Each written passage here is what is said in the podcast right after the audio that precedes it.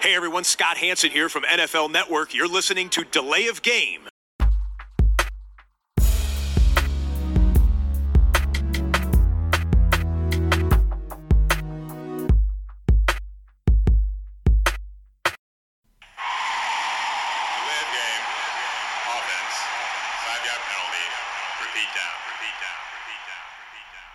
Hallo, liebe Football-Freunde. Wir sind wieder auf Sendung an diesem Montagabend. Hallo, Christian. Hallo Tobi, grüß dich. Ja, hier ist die Lay of Game, der Football-Podcast. Neue Episode. Heute die 176. Ausgabe. Der Draft liegt hinter uns. Wir wollen über die wichtigsten, spannendsten, überraschendsten Punkte dazu sprechen. Ähm, Christian, Draft gut überstanden? Draft Wochenende? Ja, na klar, warum nicht? Ja. Und selbst? Ja, auch. Also wir haben ja einen, äh, einen Teil dieses Weges äh, tatsächlich gemeinsam äh, hinter uns Richtig, gebracht. die erste Runde, Ja, das war schon mal ganz gut. ja, war, äh, war mal wieder was anderes, irgendwie irgendwas mit Football nicht alleine zu gucken. Ähm, für alle, die, die sich jetzt fragen, äh, wir haben unsere Beziehungen äh, spielen lassen und sind vollständig geimpft. Nein, äh, wir haben uns äh, ja mit, mit Schnelltests quasi und offenem Fenster und zwei Meter Abstand äh, in einem Raum getroffen und uns die erste Runde an, angeschaut. Ähm, es ist spät geworden, aber wem erzählen wir das? Denn die meisten von euch haben es doch bestimmt auch live geguckt, zumindest mal die erste Runde. Und ähm, ja, zum darüber reden brauchen wir auch heute wieder eine Sache und das ist, Christian hält's ja schon in die Kamera, das ist Bier, Bierfrage. Genau, ein äh, Licher Kellerbier, Tobi. Du, du weißt es. Nice, nice, nice. Ja, ich wusste nicht, ob du das heute tatsächlich auch für den Podcast äh, Habe ich verwahrt, na klar. Äh, Wunderbar. Also ich habe hier heute aus Schweden äh, ein Pale Ale von Poppels mit dem Namen Passion. Oh, F äh, Football ist ja unsere Passion. Das ist die grottenschlechte Überleitung, die ich mir dafür überlegt habe. Und ähm, wenn das jetzt alles unfallfrei im Glas bleibt, ohne überzulaufen, sage ich Prost. Prost.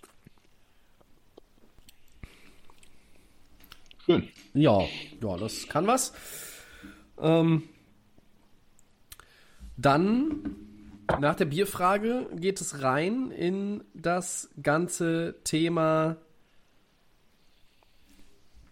NFL-Draft 2021. Und Christian, äh, der Ball liegt gleich auf deiner Seite natürlich, wie, Ja. wie so oft mit der ersten Headline, die wir haben in unserem Podcast. Äh, Große Aufregung gab es ja schon vor dem Draft, aber wir bauen das mit in den Draft ein. Denn Aaron Rodgers ließ ja verlauten, er wolle die Saison oder für die Saison 2021 nicht mehr nach Green Bay zurückkehren. Ähm, ich habe tausend Fragen eigentlich, äh, aber ich stelle das jetzt mal so. Äh, wie sieht der Packers-Fachmann die Lage rund um den Star-Quarterback? Und könnte der Draft des Teams i- ja zumindest ein bisschen helfen, ihm da auch nochmal wieder umzustimmen? Oder wie siehst du das Ganze? Ja, wirklich, äh, wirkliche Neuigkeiten. Da kurz vor dem Draft ging's ging's los und äh, man hat ja schon öfters in den letzten Jahren, muss man ja sagen, das Gefühl gehabt, Aaron Rodgers ist nicht ganz zufrieden. Ich erinnere an die an die Endzeit mit äh, Mike McCarthy da, wo er wirklich sauer war zum Teil über die Offense und gemeckert hat. Dann hatte man aber das Gefühl, mit dem neuen Coach geht's äh, geht's besser und die waren ja auch die letzten beiden Jahre erfolgreich, äh, jeweils 13-3 und ähm, Championship Game, aber ähm, dieser dieser ja, Stachel äh, mit dem Quarterback-Draft, äh, Jordan Love letztes Jahr in der ersten Runde, was, ähm, was natürlich alle äh, aufgebracht hat und die Frage, wie lange spielt er noch in Green Bay und was ist die Zukunft, da sitzt anscheinend sehr, sehr tief. Und ähm, er hat dann gesagt, er möchte gerne getradet werden. Die Organisation hat es ihm vielleicht sogar versprochen. Da gibt es Diskussionen drüber. Haben sie es ihm zugesagt? Haben sie es ihm nicht zugesagt? Äh, sie haben in der Offseason nicht seinen Vertrag verlängert. Sie haben ihn nicht irgendwo ähm, ganz klar von den, vom Vertrag her gezeigt, dass sie weiter mit ihm planen. Äh, dieses Jahr sicherlich noch, weil das wäre sehr schwer, da rauszukommen. Aber was ist nächstes Jahr? Ne? Da könnten sie sich dann durchaus äh, dazu entscheiden, ihn abzugeben. Ähm, und das, das gefällt ihm nicht. Er will als äh, MVP, er irgendwo hat er da was anderes erwartet und ähm, ja, jetzt ist dieses Verhältnis anscheinend äh, total zerrüttet, weil äh, man hat danach gehört, er ist, ähm, ist nicht nur unzufrieden, er will nicht nur getradet werden, er kann auch keinen in der im Front Office leiden, er hat anscheinend einen wirklichen ja, persönlichen Disput auch mit dem, mit dem General Manager. Also das ist, das scheint schon ziemlich, äh, ziemlich kaputt zu sein, äh, das Verhältnis. Und er ist ein starker Charakter, der, der sehr klare Vorstellungen hat. Und ähm, von daher, ja, sehe ich das im Moment als eine sehr schwierige äh, Situation. Wie kommt man da wieder raus? Er hat, äh, hat ja anscheinend vorm Draft das geleakt oder, oder öffentlich gemacht. Das kam ja von ihm, von seinem Camp, wie man so sagt, seine, seiner, äh, seinem Manager, seinen, seinen Leuten. Da muss ich kurz mal einhaken, weil, ja. weil er war ja jetzt am Wochenende beim Kentucky Derby. Er ist da in äh, Mike Tirico von NBC äh, reingelaufen. Er wollte vor der Kamera nichts sagen, aber äh, da hat er wohl verlauten lassen, er wäre sehr verärgert darüber gewesen, dass das jetzt rausgekommen ist, dieser Zwist. Hm. Also die, äh, also das heißt, wenn es, wenn es von seinem Lager ausgeht, dann ähm, war es aber wohl nicht der Zeitpunkt, den er sich da vorgestellt hätte. So interpretiere ich das Ganze. Aber diese ganze Faktenlage scheint ja auch sehr verworren zu sein, oder? Ja, ich sag mal, von der Organisation in Green Bay macht es keinen großen Sinn, das kurz vorm Draft da rauszuhauen, weil ähm, entweder muss das, das schon wesentlich früher sein, damit du noch was machen kannst. Äh, so kurzfristig vom Draft, äh, es geht ja da, man muss ja sagen, es ist MVP und, und es geht, würde dann bei einem Trade um mehrere Picks gehen, um Spieler, um First-Round-Picks. Das ist ja auch alles nichts, was man mal so in zehn Minuten äh, kurz vorm Draft irgendwo da einen Trade macht und das muss ja auch ähm, vorbereitet sein. Es geht ja um auch um sehr viel äh, Geld, äh, braucht er dann einen neuen Vertrag und, und, und alles Mögliche. Also das ist jetzt nichts, was man mal eben in zehn Minuten macht und von daher machte das eigentlich so kurz vorm Draft ähm, keinen Sinn, es sei denn, es war schon äh, lange schon irgendwo vorbereitet. Also es hat mich ähm, hat mich von allen Seiten irgendwie verwirrt. Ist es, um Druck aufzubauen auf die Organisation, dass sie anders draften, dass sie sich anders verhalten als letztes Jahr mit diesen langfristigen Picks, Quarterback, dann Running Back und äh, nicht so wirklich Hilfe für, für ihn, für fürs Passing Game, kein äh, Wide Receiver, ist ja hundertmal diskutiert worden, aber bringt das was, so dann Druck auszuüben, äh, so öffentlich und, und dann zu sagen, ich will da nicht mehr spielen? Ich weiß nicht, wie es aussieht. Ich äh, habe so eine Situation ehrlich gesagt noch nicht erlebt. Äh, es war ja früher auch äh, schon, schon gab ja schon Drama in, in Green Bay, aber anders. Äh, so ähm, ja, finde ich es find schwierig. Es gibt jetzt verschiedene ähm, Optionen, wenn er wirklich bereit ist. Ähm, hat ja unheimlich viel Geld verdient in seiner Karriere, auf Geld zu verzichten und zu sagen, ich spiele nicht mehr, ich retire oder ich, ich komme einfach nicht wieder und verzichte dann auf Millionen allerdings, auf sein Gehalt, vielleicht Teile von seinem äh, Signing-Bonus, was er dann zurückbezahlen muss, dann kann er natürlich, hat er die Macht, weil er so viel Geld schon verdient hat in seiner Karriere, also wie auch äh, das durchzusetzen, äh, bis sie, bis sie ihn traden oder bis, äh, bis er dann halt äh, nicht mehr spielt und nur noch Jeopardy äh, leitet oder was auf, auf der anderen Seite, er will ja eigentlich noch einen Titel ähm, gewinnen und da ist dann auch wieder von vielen die Frage, naja, wo läuft es denn besser als in Green Bay? Also klar, gibt es, äh, hat man jetzt gesehen, Tom Brady gewinnt in Tampa Bay und so, aber es ist ja auch nicht einfach so, so leicht zu einem Team zu gehen, wo man bessere Chancen hat. Ich meine, Green Bay war immerhin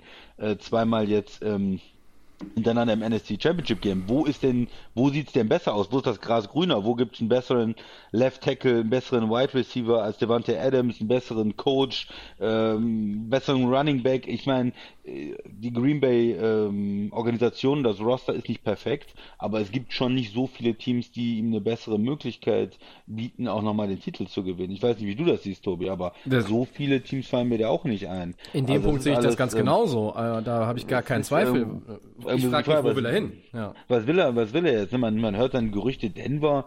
Ja gut, okay, das ist eine ganz interessante Offense ähm, mit, mit vielen äh, jungen Spielern, aber da muss man ja auch erstmal gucken, ob das dann reicht äh, in der in der AFC gegen Baltimore, gegen Kansas City, äh, gegen Buffalo, äh, ob man sich da durchsetzt. Das ist ja nicht ähm, nicht gesagt. Oder da habe ich die äh, Raiders gehört. Ja Gott mit Gruden, in, in, die jetzt ihre halbe O-Line abgegeben haben Klar, kann das auch sein, dass man der Erfolg hat, aber ich sehe das nicht, äh, nicht als so sicher an. Ähm, schwierig, ja, ganz, ganz schwierige Situation.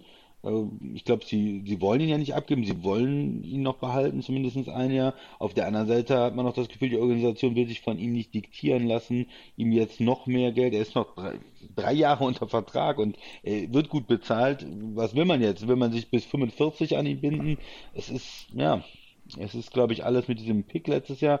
Auf der einen Seite hat er es als Motivation benutzt und ist MVP geworden, hat eine wahnsinnige Saison gespielt. Auf der anderen Seite scheint er ja auch persönlich verletzt zu sein. Und äh, wenn es nicht um die Sache geht, wenn es um, um persönliche Sachen geht, wenn man ähm, ein Problem hat mit, mit dem General Manager und, und so scheint es zumindest, was man hört, dann wird es natürlich schwierig. Und er, das habe ich gehört, zum Teil äh, sein Manager oder so hat äh, verlauten lassen, er möchte gerne, äh, dass das Management ausgetauscht wird in Green Bay da ist natürlich eine Frage, wie weit geht man dann für, einen, für einen 38-jährigen Quarterback und äh, schmeißt jetzt da Manager oder Trainer raus oder so. Muss man sich natürlich auch überlegen. Also, er, hat eine ungeheure Reputation, ne? Das, das, kein, das ist keine Frage. Ja, Entschuldigung, ja. das ist nicht die Art, wohl zu sagen. Nee, das ist eigentlich nicht die, auch die Art, wie die Franchise sich äh, ja. Äh, aufgestellt und eigentlich arbeitet. Ne? Äh, ob das jetzt alles, man hat das ja noch nicht von ihm persönlich gehört, es ist natürlich alles irgendwie äh, in der Diskussion. Jetzt hast du gesagt, äh, er, er ist gar nicht zufrieden damit, wie es lief. Aber es ist schon eine Menge, eine Menge, ähm, ja, eine Menge Probleme und eine Menge ähm, Unsicherheit jetzt erstmal, wie es weitergeht. Ja, das zu, äh, zum Quarterback. Was willst du denn? Wie, äh, wie fandest du es, Tobi? Äh, du, du, ist ja nicht nur eine, eine Packers-Fansache, das ist ja für die ganze Liga interessant. Ich meine, wenn er wechseln würde, wäre es natürlich auch eine, eine Riesensache für ein, für ein Team, was ihn bekommen würde. Es wäre eine Riesensache, es wäre eine Riesen-Headline. Ähm, das Ganze hat den, hat den Draft natürlich so ein bisschen erst einmal in den Schatten gestellt, zumindest für, für eine Zeit lang. Also, ja, ähm, Social Media war natürlich voll davon in den Stunden, bevor es dann losging mit dem, mit dem ersten Pick der Jaguars und, und Trevor Lawrence, da ja, ging es da schon hoch her. Ich bin, ähm, wir haben am, am äh, Donnerstag hier ja auch schon darüber diskutiert ja. und äh, wir waren uns da auch an einem Punkt einig. Man kann das auch, also bei aller Unzufriedenheit des Spielers über, über äh, Personal, personelle Entscheidungen oder über das Verhalten des Managements ähm, etc., man kann aber auch einfach das jetzt mal ganz sachlich so einordnen, oder das ist sachlich, es ist leider nicht sachlich, aber man kann es einfach so einordnen und sagen, was soll der Scheiß eigentlich? Der Mann hat, ich, ich habe heute nochmal nachgeguckt, hat, glaube ich, jetzt 242 Millionen äh, schon safe eingestrichen in seiner Karriere, wenn er den Vertrag erfüllt hat. Der 315 Millionen Dollar in Green Bay äh, verdient, der hat Werbeverträge, ähm, der ist ein MVP, der ist hat einen Super Bowl gewonnen in Green Bay. Du sagst, es ist die Situation da, dass man kann noch die nächsten ein, zwei, vielleicht sogar drei Jahre einen Title Run äh, wieder angehen. Man, man ist in the mix gewesen in der NFC. Ähm, ich habe es jetzt die letzten Wochen schon mal gesagt. Ich sehe eigentlich Green Bay mit Aaron Rodgers hinter Tampa Bay ganz als klare Nummer zwei in der NFC. Äh, und, und da muss ich mich fragen, was soll das denn? Ja, okay, sie haben ihn letztes Jahr haben sie einen Rookie Quarterback da gedraft in der ersten Runde, ist völlig unverständlich. Ja, aber wenn wenn andere Quarterbacks irgendwo hinkommen äh, und, und und und sehen, ah, okay, ich habe da irgendwie Competition, ja, stech den aus, den Konkurrenten. Das ist eine ganz hat einfache Kiste. Gemacht hat er, ne? hat er also gemacht, das war auch gar keine Frage. Wer hat denn wirklich, wer hat denn wirklich überlegt, äh, das war nie eine Open Competition, es wäre auch jetzt keine. Die Packers sind committed, sie haben das doch auch gesagt. Nicht nur für 21, auch darüber hinaus. Was will Rogers? Er möchte drei, vier, fünf Jahre noch die Garantie haben. Äh, ist sein Ego so verletzt, dass er sagt, er möchte quasi so lange auch da Starting Quarterback sein, bis Jordan Love selber seinen Spind ausräumt und nach Hause geht. Ja, und und äh, dann mit dem nächsten wäre er dann einverstanden in vier Jahren oder was, keine Ahnung. Äh, ich finde es mittlerweile ein bisschen frech, einfach auch von Rogers. Ich, ich, hab, ich mag den super gerne, ich, ich sehe den gerne spielen, ich mag auch die Packers. Ähm, aber ich finde es auf gut Deutsch gesagt zum Kotzen. Der Spieler sich da jetzt irgendwie so querstellt und wenn es am Ende wirklich nur ums Geld geht und um die langfristige Sicherheit noch weiteres Geld, äh, weitere Jahre, weil äh, ich glaube nicht, dass Aaron Rodgers für sich schon entschieden hat, er spielt bis er 42 oder 43 ist. Es geht ihm nur darum, den Vertrag zu haben, der so lange äh, gilt, damit er noch mehr Kohle einstreichen kann. Am Ende geht es nur um die Kohle. Money makes the world go round äh, and makes your superstar happy. Aber mir stinkt es einfach, dass sich dann hier ein, ein Spieler möglicherweise wegmeckert, äh, um, um dann irgendwo anders hinzugehen. Äh, oder dann einfach zu sagen, okay, äh, ja, dann äh, komme ich einfach nicht, wenn hier Trainingscamp ist, dann komme ich nicht, wenn Preseason ist, keine Ahnung was. Äh, ist alles jetzt noch weit weg, aber ich finde es schon sehr merkwürdig. Ich finde es irgendwo, er, er hat, Respekt ist immer ein wichtiger Punkt. Aber ähm, ich finde, ich finde, Green Bay, die Organisation, die Packers haben ihr Statement auch gegeben und haben gesagt, hey, okay, wir, wir, wir gehen mit ihm, wir, wir sprechen ihm das Vertrauen aus. Warum auch nicht nach einer MVP-Saison in drei Teufelsnamen? Und, und, und dann zu sagen, ja, ich bin jetzt hier irgendwie äh, beleidigt und, und so beleidigt, dass ich nicht mehr wiederkomme, da fehlt mir aktuell mit, mit dem, was ich mir zusammengelesen habe zu der Situation, fehlt mir einfach das Verständnis in Phasen. Und da muss ich sagen, äh, zählen Kopf aus dem Arsch und, und Spiel und gewinn Spiele. Du hast in Green Bay eine super Situation. In Denver, äh, was willst du in Denver? Äh, er ist ein California-Kid, will er nach Kalifornien zurück? Hm. Die 49ers haben sich jetzt einen Quarterback geangelt und haben auch noch einen anderen Quarterback, der ein paar Kröten kostet im Roster. Äh, den wollen sie erstmal auch noch spielen lassen, mutmaßlich, damit sie den auch noch irgendwie, ja, zu einem ordentlichen Preis weiterbringen können. Und dann haben wir die anderen LA-Teams, ähm, also, oder die LA-Teams, ja, die haben Rams auch Quarterbacks. Haben ja. ne? Man hört, die Rams haben es im Januar mal angefragt, es wurde abgeschmettert. Äh, warum auch? Warum sollte Green Bay Interesse haben, ihn zu traden? Und, und, und dann gibt's nicht mehr so viele ähm, Teams in Kalifornien. Das andere California-Team ist jetzt nach Nevada gezogen. Du hast die Raiders angesprochen äh, mit dem Coach, da liegt so viel im Argen. Die O-Line ist, ja, hat ein neues Gesicht und ist nicht besser, glaube ich. Also, das ist alles für mich, das, das ergibt nur Sinn irgendwo, wenn Rogers am Ende sagt, er hört jetzt auf. Aber warum, warum dann diese, dieses Fass aufmachen, wenn man einfach auch sagen könnte, boah Leute, also ich fühle mich nicht mehr und, und vielleicht ist es körperlich auch einfach nicht mehr so, dass ich sage, äh, ich fühle mich der Sache gewachsen. Andrew Luck hat das dann gesagt äh, und hat aufgehört. Sicherlich klar, anderes Szenario aber dann einfach sagen, hey, ich will Jeopardy Fulltime moderieren, ich habe keinen Bock mehr auf Football, ich bin mit dem Sport durch. Das ist was anderes, als, als das jetzt so aufzuziehen, in meinen Augen. Und, und das, viele, es gibt halt viele Aspekte, die wir nicht wissen, weil jeder erzählt irgendwas und man hört irgendwas und äh, es sind immer nur so, ja, bis jetzt in meinen Augen Bruchstücke. Mir, mir gefällt's nicht. Und ich muss jetzt einfach hier an der Stelle mal Rogers kritisieren, weil ich genau, und das schließe ich wieder an, an dich an, worauf will er hinaus? Wohin? Was, was, was, was, was soll das bringen? Äh, also und, und, wenn ich, wenn, wenn er einfach so weiterspielt und, und wieder äh, so eine Saison raushaut wie die letzte und vielleicht einen Super Bowl gewinnt, dann, dann wird er doch weiter, ähm, weiter dabei bleiben. Ich würde so machen, ihm, ich hätte ihm empfohlen, so zu reagieren wie Tom Brady. Der fand es auch äh, blöd damals mit Jimmy G, mit dem Draftpick, zweite Runde. Äh, was soll das hier? Ich will spielen bis fit. Aber er hat es ja auch bewiesen. Er hat dann einfach weiter gut gespielt. Die Pages haben irgendwann gesagt, nee, wir gehen weiter mit Brady und haben, äh, haben ihn dann, dann getradet. Und so hätte es ja auch in Green Bay laufen können, wenn Rodgers wirklich noch zwei, drei Jahre gut spielt, dass die Packers sagen, okay, Jordan Love, wir zeigen ihm in der Preseason und dann geben wir den halt an irgendein anderes das Team weiter. Aber auf der anderen Seite muss man auch, und Rodgers hatte ja in den Saisons davor auch schon mal Verletzungen, er ist Ende 30, äh, muss doch ein Team auch dafür planen und mal einen Backup-Quarterback holen ja. und vielleicht auch einen hohen Pick investieren. Dass man mit dem First-Round-Pick nicht zufrieden ist, hätte es vielleicht auch einen Drittrunden-Pick getan als, als Quarterback, als Backup. Keine Frage. Aber das ist doch wirklich die Entscheidung vom General Manager. Der muss doch langfristig äh, planen. Und wenn Rogers äh, wieder ein Schlüsselbein gebrochen hat oder irgendwas anderes, dann ist er doch auch froh, wenn, wenn mal ein anderer äh, für sechs, sieben Spiele da äh, das ähm, Schiff noch über Wasser halten kann. Also äh, ich kann das auch, ich, im Prinzip, dass man sich an dem Tag letztes Jahr im Draft drüber ärgert, kann ich alles verstehen und auch danach noch, aber jetzt nach einer Saison müsste das doch irgendwo auch verraucht sein. Aber man muss sagen, er ist jemand, der sich solche Sachen sehr merkt. Er war zehn Jahre später noch sauer auf die 49ers, dass sie ihn nicht gedraftet haben, mhm. sondern Alex Smith ge gedraftet haben. Er ist da, glaube ich, ein sehr, äh, wenn er einmal. Er ist nachtragend. Nach, ja, sehr nachtragend, sehr sauer, wenn er irgendwo verletzt ist. Ähm, ich glaube, er hat aber in seiner Familie mal äh, Streit äh, gehabt oder damit mit seinem Vater oder was, äh, Geschenke zurückgeschickt äh, und, und solche Sachen. Also er ist da, glaube ich, schon ein sehr ähm, nachtragender Mensch und ja, mal gucken, wie die Packers jetzt äh, da, damit umgehen und, und wie das weitergeht. Ähm, ja, das ist äh, vielleicht eine, eine verrückte Situation. Ja, vielleicht, also es ist eine nicht vergleichbar eins zu eins, aber mit, mit Russell Wilson scheint es ja auch wieder zu funktionieren in Seattle. Also für die Packers muss das irgendwo ja die Blaupause sein, ne? Also wenn es darum geht, das Verhältnis wieder gerade zu rücken.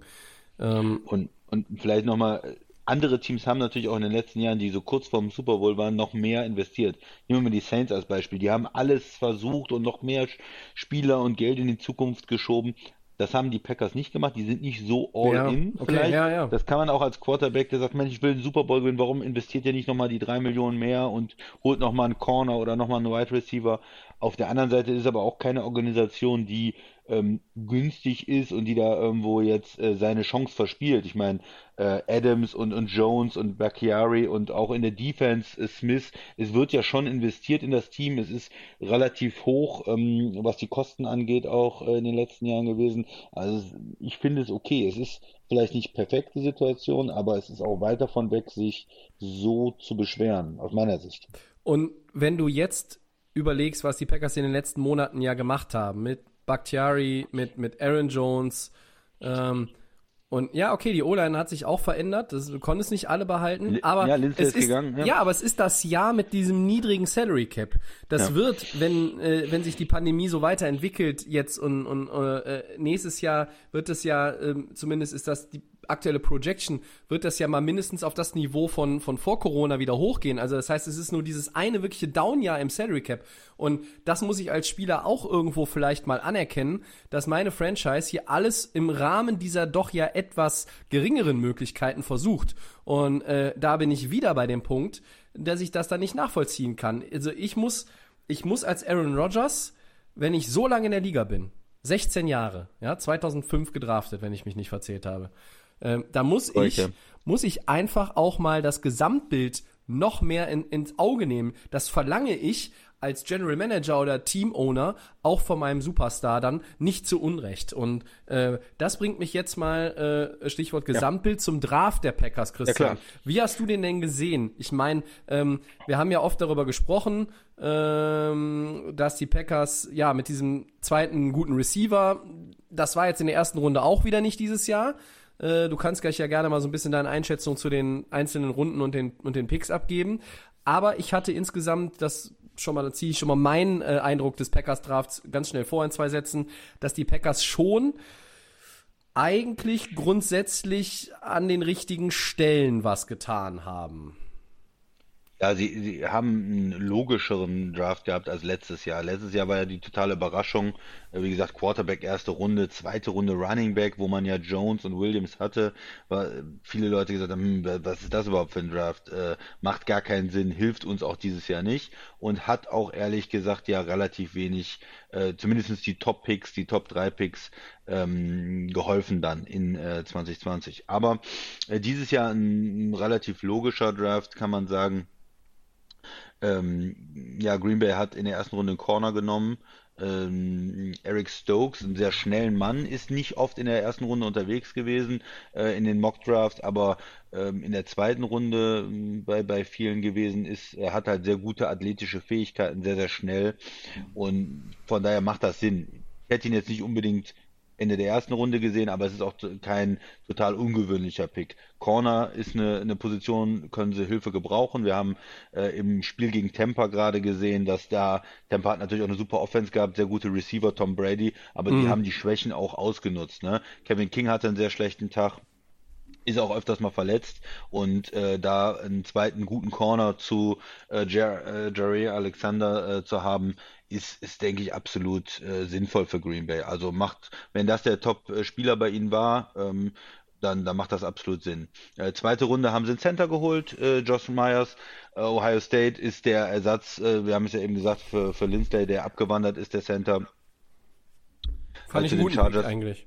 Den Chargers gegangen. Ja, da ist halt nur die Frage wieder, wie man den, also Center macht Sinn oder generell O-Line, äh, hatte ich gesagt, äh, auch vielleicht Right Tackle wäre interessant gewesen in der ersten, zweiten Runde, aber auch Center macht Sinn. Dann äh, kann man, kann man die O-Line ja anders strukturieren, ähm, je nachdem wer dann Guard spielt. Äh, möglicherweise wird er auch, kann er auch Guards spielen, also das. Äh, Und, das und Jenkins in der Mitte dann? Äh, flexibel. Das könnte sein. Es kann aber auch sein, dass Jenkins äh, Right Tackle spielt oder sogar Left Tackle am Anfang der Saison, weil vielleicht Bakhtiari noch nicht fit ist. Also da wird wahrscheinlich auch eine Menge geschoben. Letztes Jahr war die O-Line sehr flexibel und sie suchen eigentlich auch immer Spieler, die sie auf zwei, drei Positionen einsetzen können.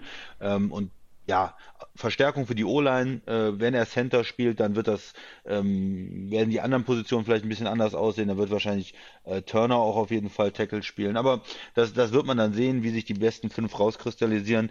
Ähm, ob er jetzt der beste, äh, der war ja der zweite äh, Center, der gedraftet ist, ob er wirklich dann am Ende der zweitbeste äh, Center in der äh, Draftklasse sein wird, ähm, weiß ich nicht. Auch da hatten, glaube ich, die, die meisten Experten ihn nicht unbedingt an Nummer zwei äh, gesehen.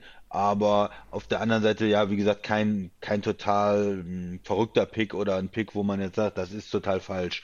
Ähm, wird man sehen. Beide Picks ein bisschen, ähm, ein bisschen mit Überraschung des, des einzelnen Spielers, aber von den Positionen passt das. Und dann dritte Runde haben sie hochgetradet und haben jetzt einen Receiver geholt, Tobi, endlich einen Receiver. Ähm, äh, Amari Rogers äh, von Clemson und der ist äh, ein Slot-Receiver, eigentlich ein typischer Receiver, der fehlte bei den Packers letztes Jahr. Hatten sie nicht im, im Roster äh, wird auch dieses ja, diese, diese, diese Jet Sweeps übernehmen, äh, diese vielleicht auch Punt oder Kick Returns übernehmen und ist so ein, so ein Spieler, der ihnen auf jeden Fall gefehlt hat, tut, tut der Mannschaft gut. Slot äh, war. So ein Typ wie nach, Randall Cobb vielleicht, oder? War nach Cobb, genau, war nicht mehr so besetzt. Ähm, soll, soll so spielen. Ich habe mir ein paar Highlights auch angeguckt. Sieht interessant aus, äh, wird man sehen, passt. Und das ist vielleicht auch eine, eine Sache für, für Rogers. Und dann noch schnell durch, haben noch einen weiteren Corner gezogen später, äh, mehr in die O-Line investiert, äh, Guards, äh, vielleicht auch einen Spieler geholt, die Tackle spielen können, äh, Defensive Tackle, äh, jemanden, der da auch in der Mitte ein bisschen gegen den Lauf hilft. Also da noch verschiedene Inside Linebacker. Am Ende, da sind ja auch dann oft äh, Special Teams Player, äh, sechste, siebte Runde, jemand, der auch ähm, mhm. dann halt Special Teams spielen kann. Äh, siebte Runde ein Running Back als Backup, der wird vielleicht der dritte Running Back dann werden, aber das, das wird sich dann herauskristallisieren. Ich denke mal, der Fokus muss ja auf die Top Picks äh, gelegt werden und da ja. also Corner, Center, Wide Receiver sind die Positionen Corner, O-Line, Wide Receiver, die man auch irgendwo erwartet hätte. Warst du also nicht ganz unzufrieden? ich war nicht ganz unzufrieden. Ich, von den Spielern her ähm, hätte ich mir vielleicht gerade in der ersten äh, Runde ähm, noch ein bisschen was anderes gewünscht oder erste, zweite Runde. Auch, dass man in der dritten Runde hochgetradet ist, einen Viertrunden-Pick abgegeben hat. Ähm, ich würde jetzt nicht sagen großartig, dass der als Draft-Gewinner hätte ich jetzt Green Bay nicht, aber ich würde sagen, das ist ein solider Draft erstmal, der auf jeden Fall passt äh, und wo man sich jetzt auch nicht groß beschweren kann, dass es totaler Schwachsinn ist oder dass sie jetzt ähm, da die Zukunft weggeschenkt haben oder falsche Spieler genommen haben. Okay. Also so irgendwo so im Okay-Bereich. Zwei bis drei, zwei Minus oder so. Ja. Lang genug? Alles gut. Ich würde, ich, würde, ich würde sagen, wir können, äh, können die Green Bay Packers an der Stelle mal Green Bay Packers sein lassen und gehen halt weiter.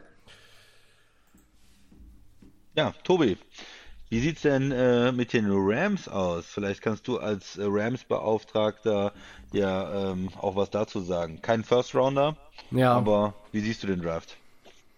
Ähm, also äh, Pluspunkt war natürlich erstmal ihr wunderbares äh, Beach House, wo sie den Draft abgehalten haben, uh, mit dem noch wunderbareren äh, Gemälde an der Wand mit dem Porträt von Roger Goodell, dem Commissioner. Das war highlightmäßig.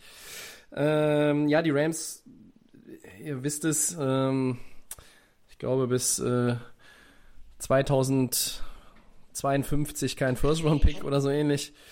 Äh, ja, was ich erstmal am, am, ersten Tag doof fand, war, dass sie irgendwie dann bei Social Media noch äh, irgendwie so mit dem 25. Pick wählen die äh, LA Rams Jalen Ramsey aus, wo ich so sagte, ach, spart euch den Quatsch doch einfach.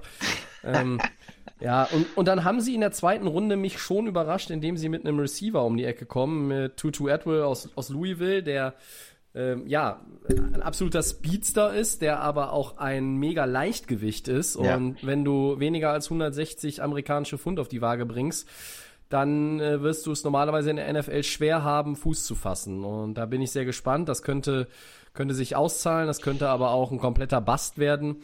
Ähm, ich hatte mir eigentlich gewünscht, dass sie mit der mit dem Zweitrunden-Pick einen Linebacker äh, ziehen, weil da so ein bisschen in der Defense noch Nachholbedarf ist. Oder halt auch in die O-Line investieren. Ähm, weil einerseits, klar, ähm, Andrew Whitworth als Left Tackle äh, ist vielleicht in seinem vierten oder fünften Frühling und so viele wird er dann nicht mehr haben. Irgendwann ist auch und, Schluss, ne? Und die Tiefe ist auch nicht da und äh, dass du Austin Blythe verloren hast als Center und da steht jetzt Brian Allen als einziger, überzeugt mich natürlich auf der Position auch überhaupt nicht. Ähm, gut, es wurde dann Edwill. Äh, äh, prinzipiell war es dann aber so ein bisschen ähnlich wie bei den Packers. Die, die Rams haben die, die Position auch in, in Angriff genommen, wo man irgendwo sagt, hey, das ist nachvollziehbar. Sie haben mit äh, Ernest Jones in der dritten Runde einen Inside Linebacker gezogen ähm, und haben dann äh, den weit, einen weiteren äh, Third-Round-Pick äh, an die 49ers abgegeben und dafür zwei Viertrunden-Picks bekommen. Ähm, ja, und da haben sie nochmal einen Defensive Tackle geholt als Ersatz für Michael Brockers und auch nochmal einen Cornerback äh, weil man da ja auch Troy Hill verloren hatte. Also sie haben schon auch diese Free Agent Verluste irgendwo versucht, positionsgetreu zu ersetzen. Ganz interessant fand ich noch den letzten äh, Viertrunden-Pick, Jacob Harris, der ist eigentlich ein Receiver, wird aber wohl eher als Tight End eingesetzt, äh, weil Gerald Everett ja auch nicht mehr da ist. Und wenn ich mir dann angucke, was du da jetzt auf dem Papier hast mit ähm, Robert Woods, mit Cooper Cup, mit Van Jefferson, mit dem natürlich schon in die Jahre gekommenen Deshaun Jackson, mit Tutu Atwell und dann mit den Tight Ends Higby und dem Rookie Jacob Harris. Ja, nicht schlecht, da kannst du eine Menge draus basteln und bist schwer ausrechenbar. Aber äh, ja, die, die O-Line bleibt das Fragezeichen. Vor zwei Jahren war sie schlecht, letztes Jahr war sie gut aber mir fehlt die Tiefe in der O-Line weiterhin. Das, das hat man nicht irgendwie richtig gelöst. Ähm, und ja, also es war, der, der Draft war solide, ja, aber ähm, jetzt auch nichts, wo man, wo man in die Luft springt. Positiv natürlich, du bist mit sechs Picks da reingegangen, hast sie zu neun Picks gemacht und, und das einfach da ein bisschen mehr zusammengesammelt. Und ja, es soll ja auch mal sechs Rundenspieler geben, äh, die, die irgendwo gut einschlagen. Oder mhm. Siebtrundenspieler. Oder Siebtrunden, Siebtrundenspieler auch. Und ja, sechs Runden Pick hatten die Rams ja gar nicht. Sie hatten dann, wie genau, gesagt, noch in der fünften Runde und dreimal in der siebten Runde gepickt. Ja, sie haben das ordentlich gemacht. Ich glaube, da müssen wir uns gar nicht so lange aufhalten wie an den Packers. Ähm, auch weil es da jetzt keine Quarterback-Diskussion gibt. Nicht mehr, vorerst. Ja, ist okay, ist okay. Ähm, vielleicht hätte man, wenn man, wenn man da irgendwie mit diesem, mit dem einen Second Rounder operiert, eher was anderes gemacht. Alles, was danach kam, fand ich okay. Ich habe mich ein bisschen geärgert immer, weil ich kurz bevor die, die Picks dann, dann dran kamen, habe ich gedacht, ah, der ist jetzt auf dem Board, der ist noch auf dem Board. Warum nimmt man den nicht? Also zum Beispiel hier den, den Quinn Meinerts irgendwie, den, den Guard zu nehmen vielleicht in der zweiten Runde oder, ähm, oder einen der Center. Ich glaube, der Creed Humphrey war auch noch da. Ähm, ja. ja da habe ich gedacht, schade, das wäre vielleicht jetzt auch eine, eine gute Option eigentlich gewesen. Äh, Gerade Center in der zweiten Runde wäre mm, wär ein Shot gewesen, den man, ja, den man durchaus da auch, auch hätte bringen können. Aber gut, ich war jetzt nicht mega unzufrieden und ja, auch nicht zu 100% überzeugt. Ähm, eben weil du eigentlich Receiver jetzt nicht als die Position gesehen hast, wo du große Lücken hast. Aber naja, ist so. Ja, ich fand, ich würde es auch unterstützen, was du gesagt hast. Man hat aus, ähm, aus den Picks noch mehr gemacht und das ist ja meistens im Draft eine gute Idee grundsätzlich. Ein bisschen runtertraden, mehr Picks einsammeln, weil, weil man nicht genau weiß, wie sich die Spieler entwickeln und weil auch oft die Teams, ähm, die hochdraften, zu viel ähm, Selbstbewusstsein haben. Und man, der eine Spieler ist es, aber in der Wirklichkeit weiß man das meistens nicht und es ist meistens langfristig die bessere Strategie, mehr Picks einzusammeln, mehr Chancen zu haben. Und wenn du dann neun, zehn Spieler draftest, dann hast du ähm, einfach auch eine Chance, dass dabei ein paar, paar Juwelen dabei sind und ein paar Spieler, die sich dann gut entwickeln. Ähm, es ist es ist natürlich nicht ähm, immer für alle Teams richtig, weil manchmal hast du auch einen, schon einen tiefen Kader und dann sagst du, okay, ich möchte nicht so auf die Masse gehen, ich gehe vielleicht lieber äh, auf einzelne Spieler, aber grundsätzlich ist es meistens die bessere Strategie, auch runterzutraden und darf, deshalb denke ich, dass die Rams das schon äh, ganz ordentlich gemacht haben. Dann gehen wir doch direkt weiter und rein in die Top 15, Christian. Ähm, ja hat dich denn die Reihenfolge der gezogenen Quarterbacks dann ab Position 3 ähm, überrascht oder vielleicht die Tatsache, dass nicht alle fünf ja, in der ersten Runde gehandelten Quarterbacks dann Top 10 Picks geworden sind, sondern zwei sind ja außerhalb der Top 10 erst weggegangen. Wie hast du den Quarterback Draft in der ersten Runde gesehen? Ja, ich denke mal insgesamt äh, schon relativ erwartbar. Äh, klar, es ist, es war, es ist ja erstmal schon mal viel, dass fünf Quarterbacks in der ersten Hälfte äh, de, der ersten Runde gehen. Das ist ja jetzt schon mal ähm, beeindruckend und es waren äh, drei Quarterbacks äh, direkt hintereinander. Mhm. Und von daher ist es ja jetzt nicht äh, irgendwie ja, schlecht, wenn, wenn da mal jemand fällt. Ne? Es ist ja äh, natürlich, dass dann vielleicht auch ähm, am Ende nicht alle fünf nacheinander gedraftet werden, äh, wie das zum Teil ähm, vorhergesehen war. Also mich hat das nicht so wirklich überrascht. Es war ja, äh, die ersten zwei waren relativ klar. Ähm, äh, Taylor Lawrence wussten ja alle äh, und dann auch äh, Wilson zu den Jets war ja ein offenes Geheimnis mehr oder weniger und dann wurde es ja interessant, welchen alle wussten ja, die 49ers sind hoch, äh, haben die Draft-Picks aufgegeben. Die müssen ja eigentlich für diese äh, Investition einen Quarterback nehmen, sonst lohnt sich nicht. Aber welchen nehmen sie? Ne? Und äh, du hast Fields ja, gefordert eigentlich. Ne? Ich habe äh, ich hab Fields gefordert. Ähm, ja, weil er für mich der ähm, eigentlich der zweitbeste und mindestens der drittbeste Quarterback eigentlich ist in der Klasse, meine persönliche Einschätzung. Äh, aber in Wirklichkeit haben ja äh, viele Mockdrafts hatten ja dann Mac Jones, haben ja alle gesagt, oh, die 49ers gehen Mac, Mac Jones und wer ist am Ende geworden, Tobi? Es ist Lance. Trey Lance geworden. Ja, ja, das war ein bisschen eine Überraschung. Äh, das ist der jemand, der, der nicht so viele Spiele gemacht hat äh, bis jetzt, mhm. der nicht so viel Erfahrung hat, aber dem ja ein sehr großes Potenzial äh, zugesprochen wird. Das heißt also, es ist also der die risikoreiche Variante für die 49ers. Vielleicht ist es äh, wirklich der, der absolute Franchise-Quarterback, äh, aber es ist natürlich auch ein großes Risiko, weil wenn man nicht so viele Spiele von jemandem im College gesehen hat, wenn jemand nicht so viel Erfahrung hat, ja, dann kann es natürlich auch passieren, äh, Bust, ja, dass sich das Ganze nicht so entwickelt, dass dieses, dass man nur ein paar gute Spiele gesehen hat und äh, die Entwicklung sich nicht so ähm, fortsetzt, wie man das denkt. Also äh, für die 49ers sehr hohes Risiko und das ist ein ähm, wirklich, glaube ich, auch für General Manager und Coach einfach ähm, ja, der Pick wird ihre Zukunft entscheiden. Ja? Du kannst nicht so einen Pick machen, mhm. die First-Round-Pick der nächsten Jahre, und wenn er sich nicht entwickelt, wenn die in äh, anderthalb Jahren ohne Quarterback dastehen, dann äh, werden sie wahrscheinlich entlassen. Also das, äh, da kann man auch mal eine gute Saison gehabt haben und im Super Bowl gewesen sein. Das äh, wird, wird sie, wird jetzt ihre Zukunft entscheiden auch. Also die müssen sich schon sehr sicher sein, dass das ähm, ein Quarterback ist, den man entwickeln kann. Ich bin gespannt. Äh, auch, sie werden ja wahrscheinlich dieses Jahr erstmal mit äh, Jimmy G anfangen oder spielen und dann mal gucken, wann der Rookie dann fit ist, wann er reinkommt. Es wird ja oft gesagt, wir lassen ihn ja auf der Bank und dann nach acht Spielen ist er oder sechs Spielen ist er dann trotzdem auf dem Feld. Ja. Also ich bin mal gespannt, wie die 49ers das, ähm, das machen. Vor allen Dingen, wenn es vielleicht nicht ganz so gut läuft, wenn die Fans ihn, ihn fordern äh, wird, wird sehr interessant sein. Also das war so die erste Aktion. Dann sind die Quarterbacks ein bisschen gefallen und äh, Chicago ist hochgetradet, äh, hat dann Fields geholt ähm, auf 11 war es, ne? Ja. Äh, und äh, finde ich natürlich äh, sinnvoll dann für Chicago. Ähm, die hatten ja nicht unbedingt die Möglichkeit, auf 20 irgendwie an Quarterback zu kommen. Äh, die, die, die Frage ist natürlich weiter nach der Strategie in Chicago. Man hat erst Andy Dalton geholt, äh, äh, zu, hat vorher Foles geholt und holt jetzt, geht man dann trotzdem hoch für den Quarterback. Ob das dann alles so äh, von der Strategie sinnig ist. Ähm, aber den Quarterback an sich zu holen, ist jetzt die Chance, dass Chicago wirklich mal einen Quarterback für die Zukunft gefunden hat, mit dem man langfristig arbeiten kann und ähm, vielleicht der, der beste Quarterback seit ewigen Zeiten in Chicago. Ich bin, bin gespannt. Ähm, ist nicht ganz einfach, sich da zu entwickeln, ist vielleicht für ihn nicht die optimale Situation da in Chicago, was mhm. so die Offense angeht. Ähm, ja, sie haben einen First-Round-Pick auch nächstes Jahr dafür ähm, abgeben müssen, dann natürlich, um da hochzukommen. An also Giants gewisses, ja. gewisses Investment.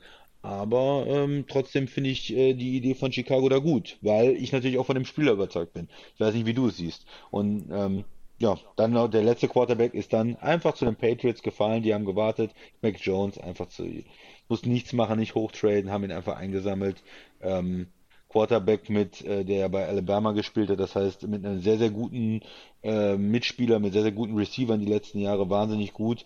Ähm, das wird jetzt bei den Patriots ein bisschen schwieriger sein. Hat er nicht die Klasse an Receivern ähm, und an, an Mitspielern, aber äh, trotzdem sind die Patriots-Fans natürlich auch happy. Sie wissen, Cam Newton ist nicht unbedingt die äh, langfristige Antwort und man hat da jetzt auf jeden Fall ähm, einen potenziellen Franchise-Quarterback. Mal schauen. Ich bin von ihm ja nicht ganz so überzeugt. Ich, oder ich sag mal, er hat nicht so, vielleicht nicht so dieses Upside, dieses Super Bowl, Pro Bowl, ähm, Top 10 Quarterback äh, in der Liga, sondern eher so ein bisschen für mich Game Manager.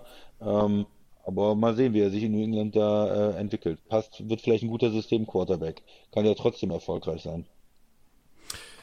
Ja, also Trevor Lawrence an 1 nach Jacksonville und Zach Wilson an 2 zu den Jets, das waren ja keine Überraschungen. Und, und dann ging's los und mich hat erstmal, ich fand es erstmal gut, dass die 49ers, ja, es war ja das Gerede, ähm, wo, wo wird, äh, wer wird an, an drei gehen und es hat sich dann irgendwo zwischen Jones und ähm, Trey Lance Ja. Auf Lance, der ja. Zielgeraden wohl abgespielt und die Niners haben tatsächlich, ja, es ist nichts nach außen gedrungen so. Also es hat jetzt auch keiner der üblichen Kandidaten, Rappaport, Chef da, äh, da irgendwie eine Stunde vor dem Draft jetzt die endgültige Antwort gehabt. Sie haben dieses Geheimnis wirklich gut gehütet und ähm, ja, mit dem einen oder anderen 49ers-Fan mich ausgetauscht äh, jetzt seit Donnerstag und äh, ja, da war sogar die Erleichterung bei einigen wohl groß, dass es nicht Mac Jones geworden ist. Also wir sehen den auch ein bisschen skeptisch. Ich äh, hätte den jetzt auch nicht unbedingt als einen Top-10-Pick gesehen, äh, von vornherein irgendwie nicht, aber man,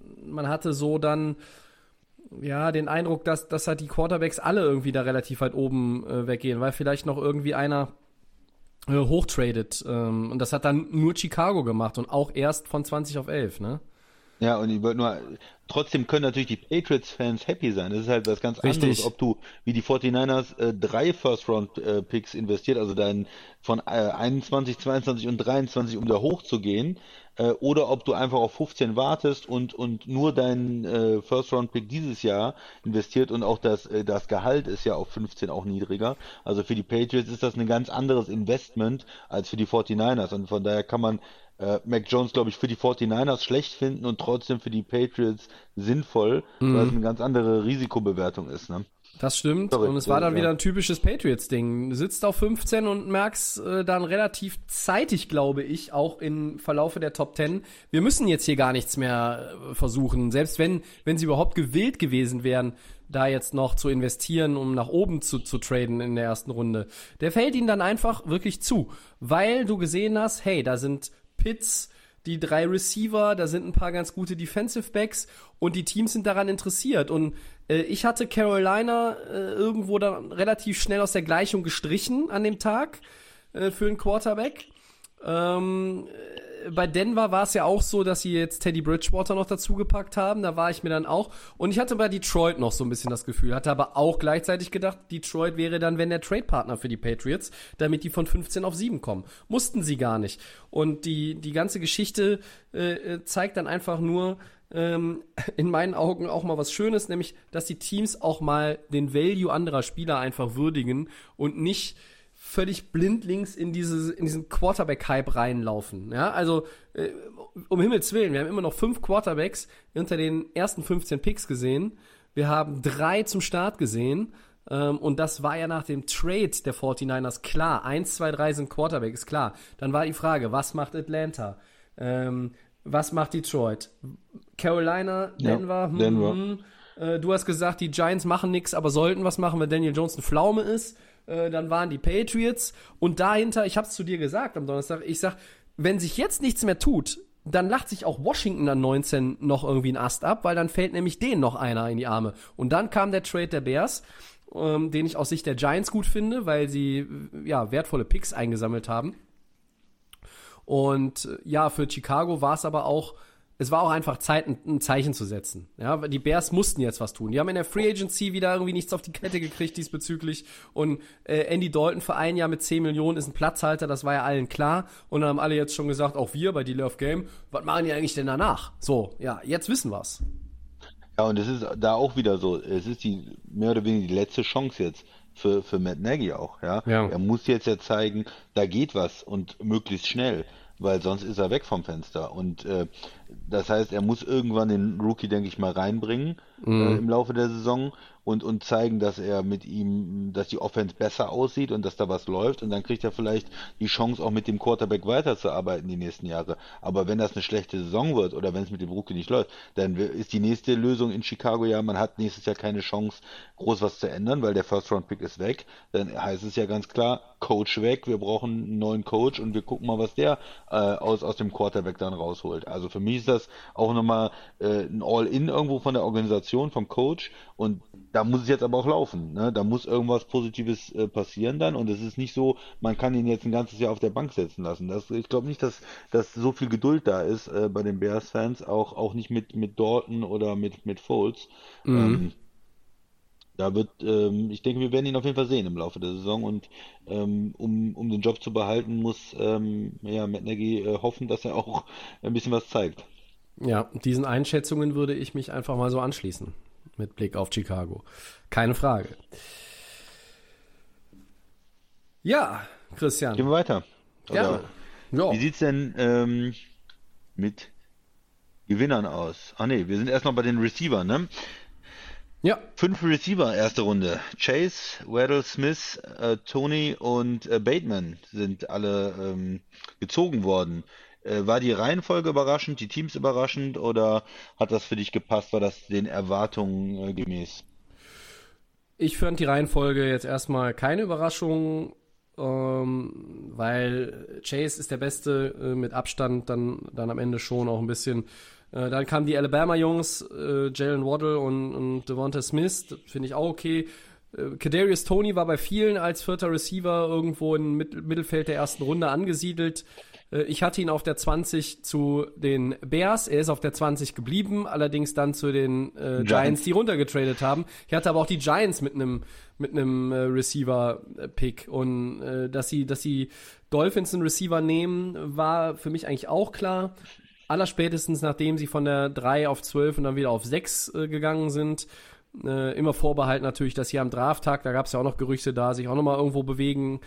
Ähm, ja, Eagles und, und waren immer äh, auch äh, auf Receiver gesetzt eigentlich. Eagles ne? waren auch oft damit in Verbindung gebracht. Bei mir waren sie primär erstmal noch mit einem Defensive Back ähm, auf dem Board, aber gut. Äh, alles, alles jetzt irgendwo nicht, nicht äh, unüberraschend, weil auch, auch Bateman an 27 zu den Baltimore Ravens. Die Ravens mussten ja irgendwas tun auch, ja. Also Hollywood Brown, äh, gute Ansätze gezeigt, fehlt die Konstanz, ist sicherlich auch vom, vom, von der Physis her äh, und, der, und der Spielweise her äh, ähm, der braucht noch irgendwie jemanden. Und wenn Bateman dieser Typ ist, dann, dann kann das Baltimore natürlich auch helfen. Die mussten auf Receiver was machen. Ich hatte mich ein bisschen gewundert, dass tatsächlich Cincinnati dann sagt, es ist Chase und die gehen nicht mit dem O-Liner. Dann habe ich zu dir gesagt, ich kann es irgendwo nachvollziehen, aber ich finde auch, warum nicht Joe Burrow? Du hast den kompletten O-Liner-Pool, du hast Sewell, du hast Slater, das sind die beiden Top-Guys für die erste Runde. Warum nimmst du keinen davon? Burrow hat die Rookie-Saison nicht beenden können, weil ja die O-Line auch ein Käse war. Und, und, und da jetzt irgendwie den besten Offensive Lineman zu nehmen, um, um deine O-Line weiter zu stärken, der muss ja auch, der kann ja auch Guard spielen, meinetwegen. Selbst wenn er Tackle ist. Und dann, ah, das hat mich einen Tick überrascht, aber für Cincinnati war es ja eigentlich relativ klar. Die haben, äh, konnten sich eigentlich meiner Meinung nach auf drei, drei äh, Positionen fokussieren. Entweder Pitts den Tight End, Chase den Receiver oder einen der beiden O-Liner und ich bin immer noch davon überzeugt, wenn wäre es Sewell gewesen. Also sagen wir mal diese drei Spieler. Und dann, was macht Atlanta? Die ersten drei sind Quarterback, ist klar. Cincinnati braucht keinen Quarterback, ist auch klar. Und dann kommt Atlanta, die ziehen Kyle Pitts, machen die Offense noch spektakulärer. Und dann haben die Bengals halt diese Option und sie haben sich für Jamar Chase entschieden. Ich kann das irgendwo verstehen. Es gibt auch diese Connection natürlich. Jamar Chase und Joe Burrow kennen sich aus dem College, LSU Tigers. Ähm, die Chemie wird stimmen, keine Frage. Äh, ich hätte den Cincinnati Bengals schon dazu geraten, einen O-Liner zu nehmen, aber es ist jetzt auch kein, äh, kein Pick, wo genau, du ich die Hände über dem Kopf Nein. zusammenschlägst, weil es einfach auch natürlich Wahnsinnstalent ist, was du da verpflichtest. Genau, ich glaube, wir waren beide ein bisschen mehr Richtung Tackle, aber das ist eher so eine 60-40 Entscheidung. Also du kannst natürlich auch mit dem Top äh, Wide Receiver gehen, ähm, kein Fehler und man muss ihnen zugutehalten, sie haben die O-Line adressiert im Draft. Ne? Sie haben Ja. ihren Zweitrunden-Pick in einen O-Liner investiert, sie haben Viertrunden-Pick noch einen O-Liner geholt, sie haben in der sechsten Runde noch einen Center geholt. Das heißt, da ist äh, ganz klar ähm, auch das Verständnis vom Management, was wir ja auch gesagt haben, du musst den, den Quarterback einfach beschützen, äh, du musst dieses Investment beschützen, was du da gemacht hast. Und äh, ob du jetzt sagst, okay, erste Runde äh, Tackle und dann zweite Runde Wide Receiver oder umgekehrt, bisschen Geschmackssache, aber sie haben ähm, signifikante Ressourcen in die O-Line investiert, drei Picks insgesamt und von daher das hat mir dann noch besser gefallen. Also damit ist für mich der Receiver-Pick noch irgendwo besser geworden, äh, wenn man dann hinterher auch in die O-Line investiert. Das stimmt. So hat das Ganze dann im Nachhinein, äh, ja, wurde da eine runde Sache draus, kann man glaube ich sagen. Also von daher.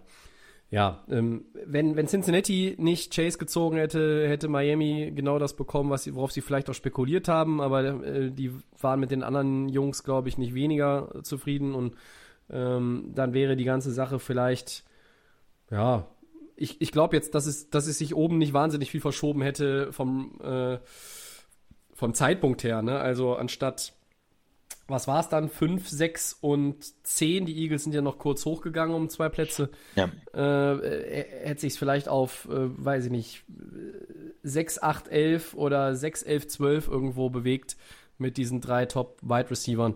Ähm, ja, ich bin äh, optimistisch, dass die Bengals und ähm, auch die äh, Dolphins und die Eagles da richtig gut sich verstärkt haben und kann es gar nicht erwarten, diese Jungs dann alle wirklich auf dem NFL-Feld zu sehen. Das könnte ganz amüsant werden. Ja, ich wollte noch, ähm, ich glaube auch die am Anfang drei ganz oben und dann noch zwei weitere in der ersten Runde. Das war alles so der Erwartungswert und auch die Teams macht, macht Sinn. Und ich wollte nochmal auf äh, Baltimore zurückkommen. Das mhm. war natürlich auch jemand, Bateman. Ich hatte den ja auch äh, gerne, äh, hätte ihn gerne bei den Packers gesehen als Nummer zwei Receiver. Und er ist dann äh, kurz vorher dann zu, zu äh, Baltimore zwei Picks äh, vorher zu den Ravens gegangen auf 27. Also das, äh, da waren, glaube ich, sind auch die, die ähm, Ravens-Fans, glaube ich, happy gewesen. Ne? Wenn, wenn man jetzt so gesehen hat, wie in den letzten Jahren, das ist ein Team, das relativ ähm, gut ja auch war in der regulären Saison, in den Playoffs schon war. Und es fehlt aber noch ein bisschen was. Du musst den Quarterback irgendwo noch äh, das Passing-Game weiterentwickeln, muss ihm da noch äh, Möglichkeiten äh, geben. Und ja, so ein, so ein Top-Receiver ist, glaube ich, das, was den Bengals dann noch, äh, den, den äh, Ravens dann noch gefehlt hat. Mhm. Also ja, Bateman äh, gefällt mir gut in, äh, bei den Ravens. Muss der Quarterback in Baltimore nur noch lernen, wie man den Ball wirft. Ja, das, das kriegt er schon hin. Ja, lass mich gerne überraschen. Ja gut, dann äh, wollen wir doch noch äh, den Draft abrunden. Wir haben noch so zwei Pünktchen, die wir äh, abhandeln wollen, Christian. Erst einmal Gewinner und Verlierer des Drafts so insgesamt. Wen hast du oder ja, welche Teams hast du da auf dem Zettel? Ja, mir haben die Chargers gut gefallen. Mhm. Äh, muss ich sagen, haben wir noch nicht drüber gesprochen. Ähm, Rashad äh, Slater, der Offensive Tackle, ähm, haben sie genommen und da ist auch ja die Überlegung, hey, wir haben einen Quarterback letztes Jahr gefunden, die Position ist erstmal besetzt, Herbert hat extrem gut gespielt und äh, es war eine große Lücke, äh, Left Tackle, äh, ja, bei den Chargers und die, die haben wir jetzt besetzt. Zusätzlich haben wir Corey Lindsley, haben wir eben auch drüber gesprochen, aus Green Bay geholt, absolut guter Center und letztes Jahr schon Bulaga geholt als Right Tackle und auf einmal hast du die die O-Line zusammen. Du hast einen Right Tackle, ein bisschen älter, verletzungsanfällig vielleicht, aber wenn er spielt gut, Center ist besetzt, Left Tackle ist jetzt mit einem äh, sehr ähm, ja, vielversprechenden Rookie besetzt und äh, dann holt man sich noch einen äh, Guard äh, als, Free Agent. Äh, hier äh, Matt, Matt Pfeiler haben sie, glaube ich, geholt als Right Guard und dann, dann ist die, die O-Line steht ja mehr oder weniger. Und wenn du dann einen jungen, guten Quarterback hast und verbesserst die O-Line, da macht das aus, äh, aus meiner Sicht schon ähm, ja, viel Sinn für die Chargers da mit dem, mit dem Top-Pick. Ähm, ja, und dann äh, zweite Runde, was mir auch gefallen hat, äh, Santos Samuel Jr., ja. äh, den hatten wir ja auch Ende der ersten Runde zum Teil äh, gesehen, mhm. in einigen Mockdrafts, Anfang der zweiten Runde, einer der, der vielversprechenden Corner, vielleicht nicht Top 3 Corner jetzt in dem Draft, aber so irgendwo Position 4, 5, 6.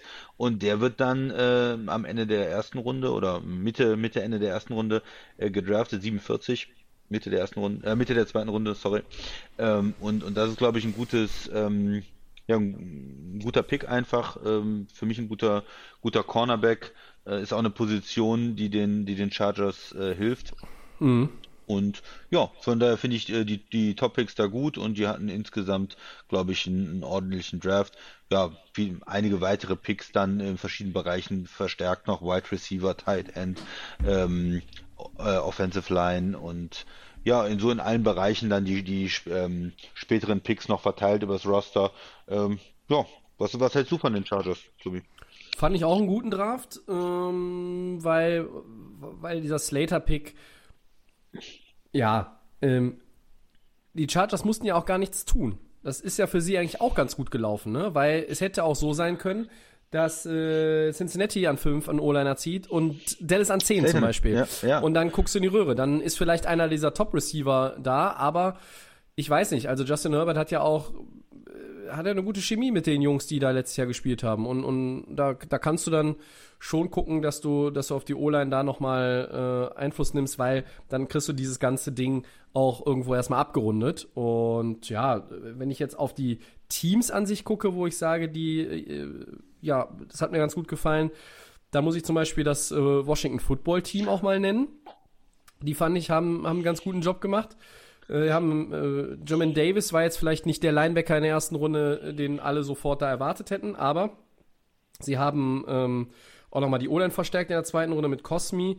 Sie haben insgesamt einfach ähm, das sehr, sehr gut verteilt, wie ich finde, haben auch noch ein paar Trades gemacht, äh, haben ihre, haben ihre Team-Needs gut abgedeckt.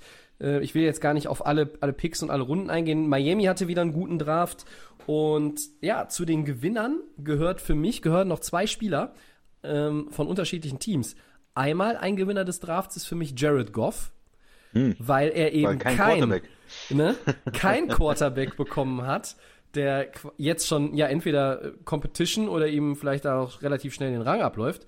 Und ein großer Gewinner, und das geht für mich so ein bisschen unter, ist Allen Robinson, der Receiver der Chicago Bears. Warum? Hat endlich mal einen Quarterback. Ja, weil er jetzt einen Quarterback hat äh, und, und ja, wenn man sich das mal anguckt, in seiner College- und in seiner Pro-Karriere, mit welchen Quarterbacks Allen Robinson gespielt hat. Das fing an in Penn State mit Matt McGloin, ging weiter und endlich, ich freue mich, dass ich ihn mal wieder einbinden kann, mit Christian Hackenberg.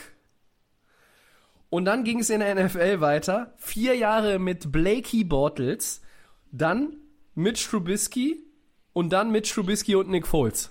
So bitte, ja.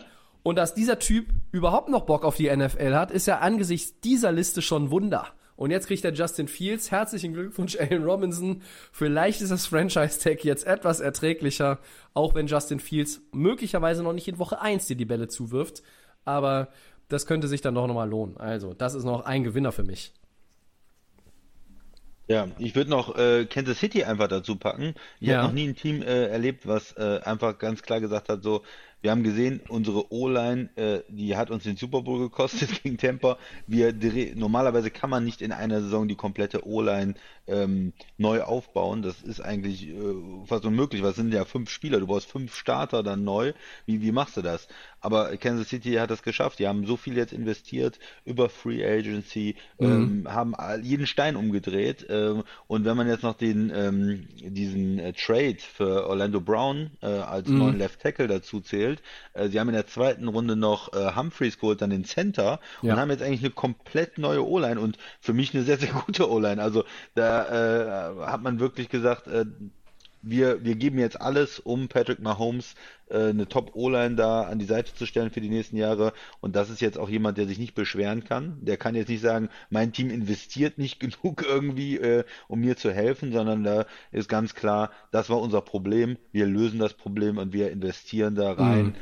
Geld, Draftpicks, alles. Und äh, ich finde, es ist ein Radikal äh, von den äh, von von den Chiefs, aber ähm, ja, das ist auf jeden Fall äh, eine Herangehensweise, die respektabel ist. Und das, ich glaube, die O-Line haben sie jetzt erstmal äh, auf ein ganz neues Level gebracht. Das sehe ich auch. Wirklich viel schon in der Free Agency natürlich gedreht. Ähm, Verlierer, hast du noch irgendwen? Noch irgendwen. äh, Also erstmal ist es für mich eine Sache mit, mit Verlierern immer ein bisschen schwierig. Wie sieht man das jetzt? Langfristig, kurzfristig sind Mannschaften wie die Giants, die finde ich nicht so einen tollen Draft haben, aber die haben natürlich nächstes Jahr einen Pick eingesammelt. Äh, langfristig, wenn sie sich nächstes Jahr dann einen neuen Quarterback holen müssen, weil sie endlich gelernt haben, dass der jetzige kein richtiger Franchise-Quarterback ist, ist das sicherlich eine gute Entscheidung. Äh, diesen Draft fand ich trotzdem dann nicht so gut ähm, von den Giants. Äh, aber ich gehe jetzt mal auf ein, auf ein Team ein, wo ich einfach nicht weiß, was sie machen und nicht verstehe, was sie machen und keine Strategie haben für mich. Und das sind die Raiders. Äh, ich weiß nicht, ich habe es nicht verstanden. Ich habe es nicht verstanden, warum sie, wie sie in der Offseason agiert haben, was sie da mit der O-Line gemacht haben, äh, was mit Quarterback ist. Die ganze Zeit immer mit diesem K, ist er unser Mann, ist er nicht? Wollen, wir wollen eigentlich einen besseren Quarterback. Hm, mit dem Coach, der 10 Jahresvertrag hat für 100 Millionen und jetzt auch den Draft wieder, äh, neben Offensive Tackle, der bei ganz, ganz vielen Mockdrafts gar nicht in der ersten Runde war. Ähm, wo alle gesagt haben, äh, was machen sie da jetzt eigentlich? Und klar war O-Line äh, eine, eine Position, wo sie was tun mussten, aber den Spieler hätten sie auch locker in der zweiten Runde bekommen. Äh, ja. Alex äh, Leatherwood da von Alabama. Ähm, ja, verstehe versteh ich nicht, ähm, macht irgendwie keinen Sinn und die haben auch in den letzten Jahren öfters schon mal so Picks gemacht, wo man sagt, okay, wenn ihr den Spieler haben wollt, ist ja okay, aber dann tradet doch runter, sackt noch ein paar Picks ein und ihr kriegt den trotzdem, weil alle anderen wollen den gar nicht so hoch. Äh, und das ist dann immer so ein bisschen unverständlich. Ähm, von daher Raiders für mich irgendwo äh, ein Fragezeichen, wie sie da agieren und wie sich das Team weiterentwickeln soll. Auch jetzt nicht so viele Impact-Spieler in der Defense, äh, haben drei Safeties gedraftet. Okay, Safety ist vielleicht eine Problemposition, aber nicht die einzige in der Defense. Äh, ich finde auch die, die Front Seven insgesamt nicht so stark. Ähm, ich weiß nicht, ob das die Defense äh, so viel weiterbringt mit den, mit den Safety Picks. Ist ja so ein Gefühl, Raiders weiß ich irgendwie nie so richtig, was die machen, überzeugen mich nicht wirklich. Ja, ähm, ich muss einfach auch die Texans mal wieder nennen, weil die fangen in der dritten Runde an mit dem Draft und die gehen mit acht Picks in den Draft und am Ende haben sie nur fünf Spieler ausgewählt. Also äh, das, das kann es nicht sein. Äh, dein, du baust ein Team neu auf, du musst es umkrempeln, da ist eine Menge im Argen und dann, dann hast du jetzt eh schon nicht äh, übermäßig viel Draftkapital und ja, hast dann irgendwie nur fünf, äh, fünf gezogen. Auch bei New Orleans fand ich teilweise ja. die Entscheidungen nicht so gut. Die haben auch wenig Kapital gehabt und, und äh, haben noch zwei Picks abgegeben. Seattle äh, darf man hier gar nicht bewerten, weil äh, die hatten drei, drei Draft-Picks. Äh, und äh, was willst du dazu sagen? Also da kannst du ja überhaupt gar kein Urteil abgeben. Äh, ich finde, ähm, das ist so ein bisschen äh, dann der Punkt, wenn du, wenn du mit wenig Picks reingehst und halt noch mit noch weniger quasi an Spielermaterial, das kommt wieder das blöde Wort, aber rausgehst, das ist, äh, das ist, überzeugt mich einfach nicht. Und für mich persönlich auch äh, der Safety Trevor Merrick ähm, oder Merrick, der war für viele ein First Rounder und der ist dann auch erst in der zweiten Runde, elfter Pick der zweiten Runde zu den Raiders gedraftet worden. Ähm, Habe ich mal rausgezogen als, als ein, ähm, ja, ein vielleicht Verlierer. Positiv so, äh, ja, als vielleicht, ja, weil, weil er doch dann kein First-Round-Pick geworden ist. Aber man mhm. kann es auch andersrum sehen. Ne? Also zum Beispiel, Beispiel die, äh, also die, die, die Bears. Die Tevin Jenkins, der wurde auch in der ersten Runde gehandelt. Und das ist dann vielleicht ein Stil, wenn du den in der zweiten Runde noch einsammelst. Ja. Ähm, ebenso ein Stil ist für mich dann Cleveland mit äh, Jeremiah Owusu Koramoa, dem Linebacker. Der war äh, irgendwie unter den Top 20 auch, auf, vielen, auf vielen Boards und und der ist dann, äh, was ist er geworden? Pick Nummer 52 overall. Ne? Also ähm, da kannst du auch echt mal Glück haben. Ähm, das sind dann so Spieler, wo du sagst, okay, das, das sind vielleicht irgendwo äh, auch, auch Steals oder, oder kann man dann hinterher mal als, als Stil äh, des Draft 2021 bewerten in der, in der Rückschau. Ähm, ja.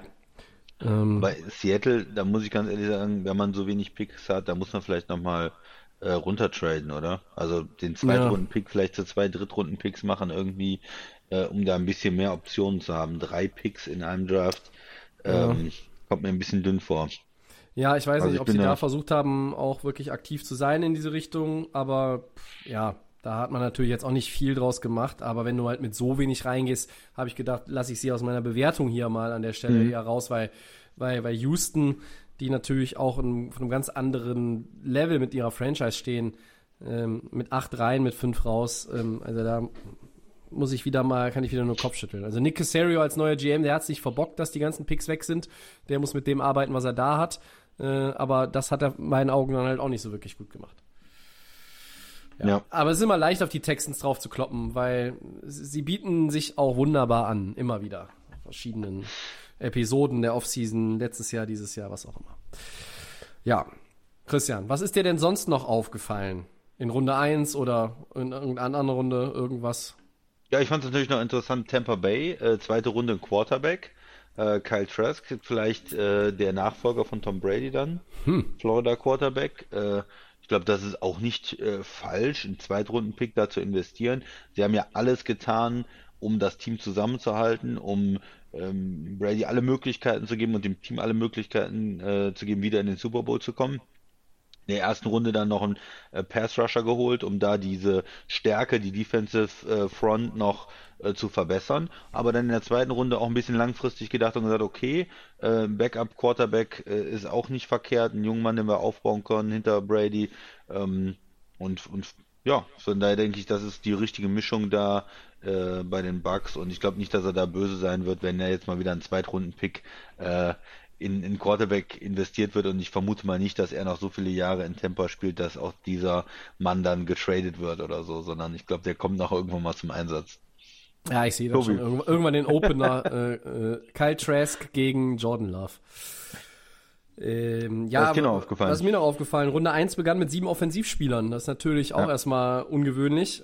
Aber man konnte es ja auch ein bisschen erahnen, wenn jetzt keiner irgendwo Micah Parsons vielleicht ganz nach oben schiebt oder so, dann äh, konnte man damit rechnen, dass es zumindest sehr offenslastig wird in den Top 10. Das hat sich dann wieder ein bisschen ausgeglichen. Was mir auch noch aufgefallen ist, es war eigentlich ein guter Trade von den Jets von 23 auf 14 hoch, weil sie gesagt haben, hey, wir haben letztes Jahr Mekai Beckton geholt für die O-Line.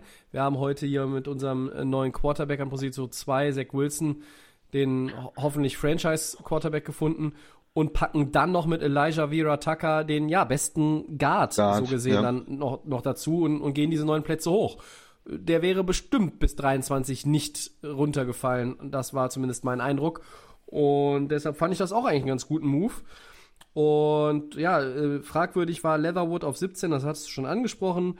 Ja, und, und was, was ich auch äh, etwas, äh, wie soll ich sagen, so ein bisschen Romantik lag ja in der Luft. Travis Etienne reunited mit seinem äh, College Quarterback Trevor Lawrence, als die Jaguars mit ihrem zweiten Pick den äh, Running Back gezogen haben, dass wirklich da auch Back-to-Back-Picks Running Backs waren. Najee Harris ging äh, nach Pittsburgh. Bei Pittsburgh hatte man so ein bisschen das auch auf dem Zettel. Man hat aber auch gedacht, okay, Pittsburgh muss an der O-Line noch ein bisschen feilen. Ähm, da gibt's auch Bedarf. Haben sich aber dann für Harris entschieden, weil man auch James Conner ja nicht mehr hat und das Run-Game letztes Jahr einfach eine Vollkatastrophe war. Anders kann man das ja gar nicht ausdrücken. Da ging ja wirklich gar nichts zu Fuß bei den Steelers. Das war ja, konntest ja gar nicht mehr mit angucken. Und ähm, dann kamen die Jaguars hinten dran und haben direkt Etienne äh, gezogen. Und ja, für Jacksonville, die wahnsinnig viele Positionen hatten, auf denen sie sich eigentlich verbessern müssten. Auch Running Back, ja, okay, James Robinson letztes Jahr als undrafted Rookie, glaube ich, Ja. hat einen richtig guten Job gemacht. Aber das ist ja auch manchmal so, diese Spieler können die das wirklich über zwei, drei, vier Jahre auf einem halbwegs konstanten Level halten? Da gibt es berechtigte Zweifel. Und selbst wenn der weiterhin erstmal auf einem ähnlich guten Niveau spielen kann, dann hast du doch jetzt einfach schon mal ein Backfield, mit dem du auch ein bisschen variabel bist. Oh, Und Ja, fandst du den Pick gut? ich Oder fand beide den, Picks gut? Ich, äh, beide Jacksonville-Picks oder die beide Nee, Running Back-Picks? äh, ähm, beide Running Backs, also ähm, Pittsburgh und Jacksonville. Ich fand ihn etwas überraschend bei, äh, bei Jacksonville. Bei Pittsburgh fand ich ihn nicht überraschend. Generell muss ich ja sagen, äh, früher hätte ich äh, gesagt, auf jeden Fall beide in der ersten Runde. Aber der, der Running Back Value, der hat einfach in der NFL nachgelassen. Wir haben, während die Running Backs äh, gepickt wurden, äh, darüber diskutiert. Als die beiden weg waren, habe ich noch gedacht, ähm, äh, Williams heißt er, ne? Von, von Hm, North Carolina. Der kommt auch noch in der Äh, ersten ne, Runde, nee, vielleicht am Ende der oder so zweiten. dann. Er war dann ein Zweitrundpick. Aber äh, ja, äh, Running Backs, die 15 Millionen Dollar pro äh, Saison verdienen, die wird es in den nächsten Jahren eher nicht, nicht geben. Also wir haben das ja jetzt häufiger gesehen, dass sich Jungs auch verspekuliert haben äh, mit, weiß ich nicht, ähm, ein Jahr aussitzen, hat nicht so gut getan, Le'Veon Bell. Ähm, warten, zocken und sich verzocken. Melvin Gordon war auch nicht so die ideale Lösung. Also bei den Running Backs ist es immer so eine Geschichte inzwischen. Ähm, da wird mehr Geld auch, gerade wenn es um die Verträge nach dem Rookie-Deal geht, wird mehr Geld in Receiver investiert. Das war vor, vor einigen Jahren noch anders, aber es wird immer mehr geworfen. Die Tendenz geht zu, zu noch mehr prozentual äh, in den, den Passplays hin und ja, von daher, ähm, man kann sagen, es Und- überrascht mich, aber ähm, auch Ja, jetzt nicht man- übermäßig.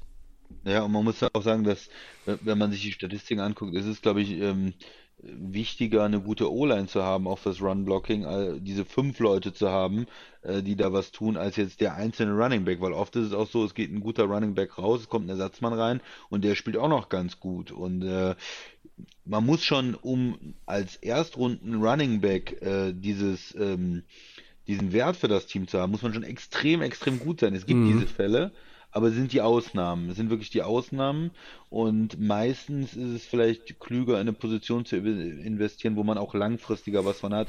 Quarterback ist ja auch deshalb so wertvoll, weil der dann 15 Jahre für dich potenziell äh, spielt, ne? Und du den immer weiter verpflichten kannst. Du hast ja dann auch die Möglichkeit, Franchise erstmal 50-Year-Option, Franchise-Tag zu gehen, den an dich zu binden und dann den wirklich lange zu haben. Genauso wie ein Left Tackle. Der kann für dich vielleicht für Jahre spielen. Running Back ist natürlich immer eine Position, die auch sehr ähm, ja, belastet ist, verletzungsanfällig ist. Von daher, und in Pittsburgh sehe ich einfach, da sind so viele Baustellen. Äh, man braucht eigentlich einen Nachfolger für, für Big Ben. Man muss in die O-Line eigentlich investieren. Ja, da bin ich ein bisschen äh, überrascht, dass sie sich diesen Luxus leisten. Hätte es da nicht vielleicht auch ein Zweit- oder Drittrunden Running Back getan? So wäre die Überlegung da bei mir. Und auch in Jacksonville. Man hat da gesehen, letztes Jahr mit dem äh, Undrafted Rookie hat man Erfolg. Ich sage nicht, dass das die Lösung ist. Man muss nochmal in Running Back investieren, aber reicht da nicht vielleicht auch ein Zweit- oder Drittrunden? Ja, eben.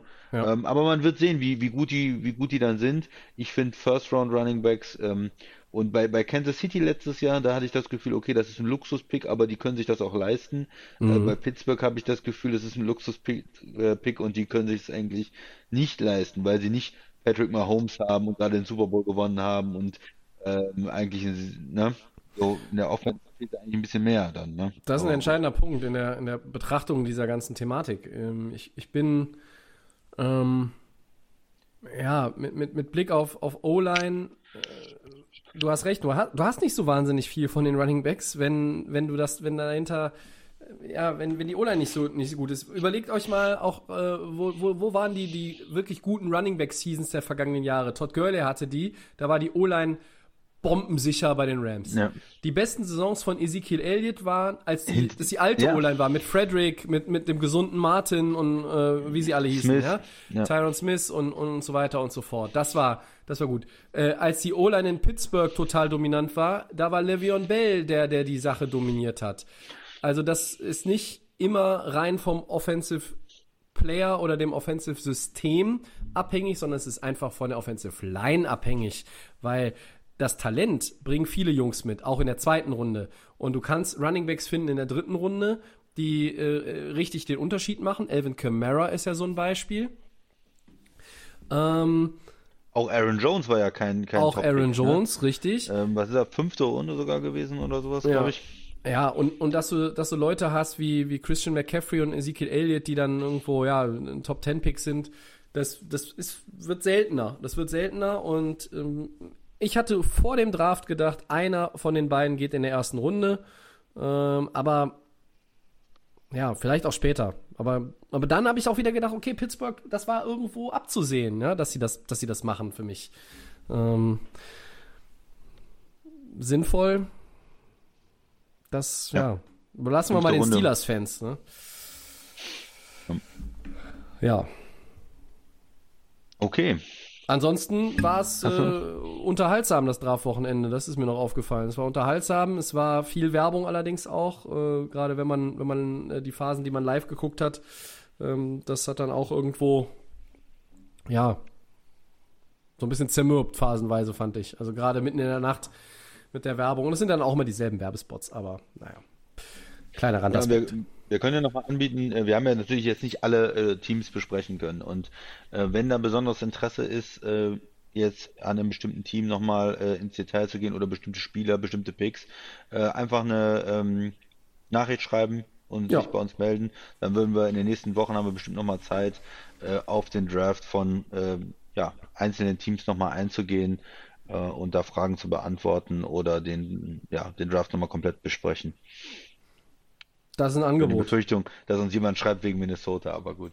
Das könnte durchaus sein. Also, ja, die hatten einen guten Draft. Ne? Die haben, haben ja viele, viele Picks äh, in den mittleren Runden gehabt und äh, die haben einfach wieder äh, viel, viel Kapital an, an, an Spielern eingesammelt und ähm, ja, Mehr auch einen Quarterback gezogen. Ja, vielleicht macht der mal Mr. You Dampf. Like That. Äh, Feuer, genau, Dampf.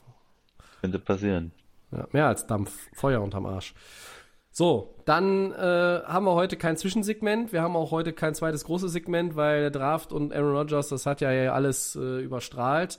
Podcast wird auch heute keine zwei Stunden. Das werdet ihr jetzt spätestens auch sehen und absehen, weil wir kommen zu den Four Downs, Christian. Erstes Down. Ja, die Texans schnappen sich mit ihrem ersten Pick im Draft von 2021 einen Quarterback. Davis Mills aus Stanford. Äh, ein Zeichen dafür, dass äh, die Tage von Deshaun Watson in Houston gezählt sind, Tobi? Ja und nein, weil äh, also bei den Texans wird es ja meiner Ansicht nach auch ohne einen Rookie Quarterback ohne Deshaun Watson weitergehen beziehungsweise weitergehen müssen. Äh, man hört jetzt, ähm, dass die Erwartung in NFL-Kreisen ist, dass Watson die komplette Saison 21 ohnehin erstmal gesperrt werden wird. Das ist alles noch nicht safe, aber äh, da gab es einige Stimmen, die jetzt in diese Richtung unterwegs waren. Und jetzt gucke ich auf den Quarterback Room in Houston und nehme jetzt mal Watson aus der Gleichung raus. Habe ich Tyrod Taylor, Ryan Finlay und jetzt Davis Mills. Davis Mills ist als Drittrunden-Pick keiner, den du da direkt reinstellst und der jetzt da Wunderdinge vollbringt. Ich glaube, dafür hat er einfach nicht genug Talent.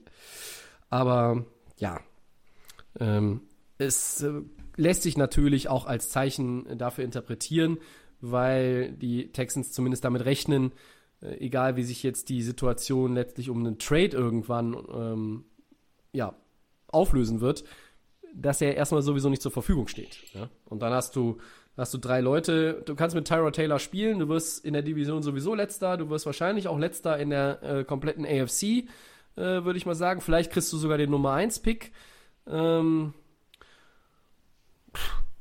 aber ja, Davis Mills, also ob sie den jetzt ziehen oder nicht, wie siehst du es? Ja, ich denke, es macht, macht irgendwo Sinn, weil du musst dich ja darauf vorbereiten, als, als Texans ähm, ohne Watson zu spielen und äh, dann einen Rookie-Quarterback sich anzuschauen. Äh, vielleicht, vielleicht hat man ja Glück und es ist jemand, den, den man entwickeln kann. Ähm, ja, ich finde es okay ähm, und, und irgendwo, irgendwo logisch auch ähm, so zu handeln. Ja. Zweites Down. Amon Ra St. Brown, Bruder des Packers Wide Receiver EQ St. Brown, Christian, wurde in der vierten Runde von den Lions gezogen. Ist Detroit ein gutes Team für den Deutsch-Amerikaner? Ja, ja und nein, würde ich sagen. Also es ist auf der einen Seite ja kein Team mit einem Top-Quarterback, wo man jetzt direkt sagt, boah, der kommt da rein und kann da alles abreißen. Auf der anderen Seite ist es ein Team, was, glaube ich, Rookies äh, eine Menge Chancen gibt, Hm. äh, weil da ja der ganze Wide Receiver Raum oder die ganzen Wide Receiver auch umgebaut worden sind. Er hat da viele Chancen, wenn er sich mit Goff äh, gute, gute Connection entwickelt, dass er da auch viele Targets bekommt und in Detroit zu einem ähm, ja, Wide Receiver reift. Also Quarterback ist vielleicht nicht top oder Situation insgesamt der Franchise, aber viele, äh, viele Möglichkeiten für ihn. Das sehe ich auch so. Äh, Wenn ich mir die, die Receiver angucke, ist ja Brashad Perryman, Geronimo Allison, Quintus Cephas, Tyrell Williams. Tyrell Williams war mal hochbezahlt bei den Raiders, hat ein Opt-out-Jahr gehabt, äh, ist auch viel verletzt gewesen. ähm, oder war, ich glaube, er war sogar verletzt, es war gar kein klassisches Opt-out-Jahr, ist auch egal. Auf jeden Fall hat er 2020 nicht gespielt. Also, äh, da kräuchen noch so ein paar andere rum, aber ich glaube, für Sam Brown ist da durchaus die Möglichkeit gegeben, äh, auf Spielanteile zu kommen und ja, von, von daher nicht, nicht so schlecht. Und das Bruderduell gibt's ja dann mutmaßlich äh, zweimal im Jahr jetzt erstmal. Ne? Genau. Mal gucken, wer da dann besser aussieht. Drittes Down. Welcher Draftpick der sechsten Runde der Titans hat den besseren Namen, Tobi? Jetzt, jetzt kommen endlich die wichtigen Themen. Racy McMath, Wide Receiver, oder Brady Breezy oder so, Special Teams? Äh, also Racy McMath ist als Name für einen Wide Receiver natürlich sensationell, aber wenn du Brady im Namen hast und auch Breeze, wenn auch etwas anders geschrieben, dann musst du ja Football spielen können. Also es fällt, fällt mir schwer, mich zu entscheiden. Ich finde es erstmal sensationell, dass beide Sechstrunden-Picks sind und beide bei Tennessee gelandet sind. Ähm, ich wurde auf diesen, beim, beim Draft gucken auch auf äh, den Namen äh, Bray, äh, wie heißt er? Äh, Brady Breeze schon, schon aufmerksam und war dann schon sehr gebannt, wo er, wo er landet. Und äh, ja, er ist ein Special-Teamer. Also er wird jetzt kein, mutmaßlich kein Hall of Famer, aber ähm, Ich glaube, das wird auch Racy McMath nicht. Also ich, ich gehe mit, ich gehe mit Brady Breeze. Gehst du mit dem anderen oder ist es Ja, ja, ich gehe mit Racy. Racy ist doch geil als Wide Receiver. Mal gucken, was er, wie, wie schnell er so ist. Ja. Okay. Ähm, Mac- McMath ist natürlich auch nicht schlecht so. Äh, Ja. wenn, er, wenn er auch noch rechnen kann, oh, da sind zwei äh, Defender, dann äh, biege ich nochmal ab, dann Wahnsinn. und er biegt schnell ab, dann Wahnsinn. Also, okay. Ja, ähm, viertes und letztes Down, auch nochmal ein Punkt. Und wir haben noch so viel Zeit, da können wir tatsächlich mal zwei Minuten über den wichtigsten Mann äh, widersprechen nach langer Zeit. Christian, täuscht der Eindruck oder ist Commissioner Roger Goodell bei Events wie dem Draft und auch äh, sonst generell lockerer als früher? Das war so mein Ja. Eindruck. Ja, auf jeden Fall. Er hat natürlich auch viel gelernt in den letzten Jahren und ist in diese Rolle, auch in diese öffentliche Rolle. Ich meine, ich weiß ja nicht, wie er den Job mit den Ownern und alles macht, aber in diese öffentliche Rolle, ne, für die Fans beim Draft und so, da ist er reingewachsen und er hat dieses, er hat das ja so auch so angenommen, äh, irgendwo ausgebuht zu werden. Das, Ja. äh, ähm, da hat er ja auch ähm, sich nicht mehr von beirren lassen. Er hat letztes Jahr dieses da aus, aus seinem Keller da die Geschichte gemacht und hat ja da schon es irgendwie geschafft, vielleicht hat er einen guten PR-Agenten, ich weiß es nicht, äh, Sympathien auch einzusammeln. Er wirkt nicht mehr so hölzern, nicht mehr so negativ, er kommt besser rüber, finde ich schon, ja. Ich, ich sehe das auch so. Also er wird sich nicht mit dem nackten Arsch auf den Kopierer setzen oder, oder tanzen auf die Bühne hoppeln.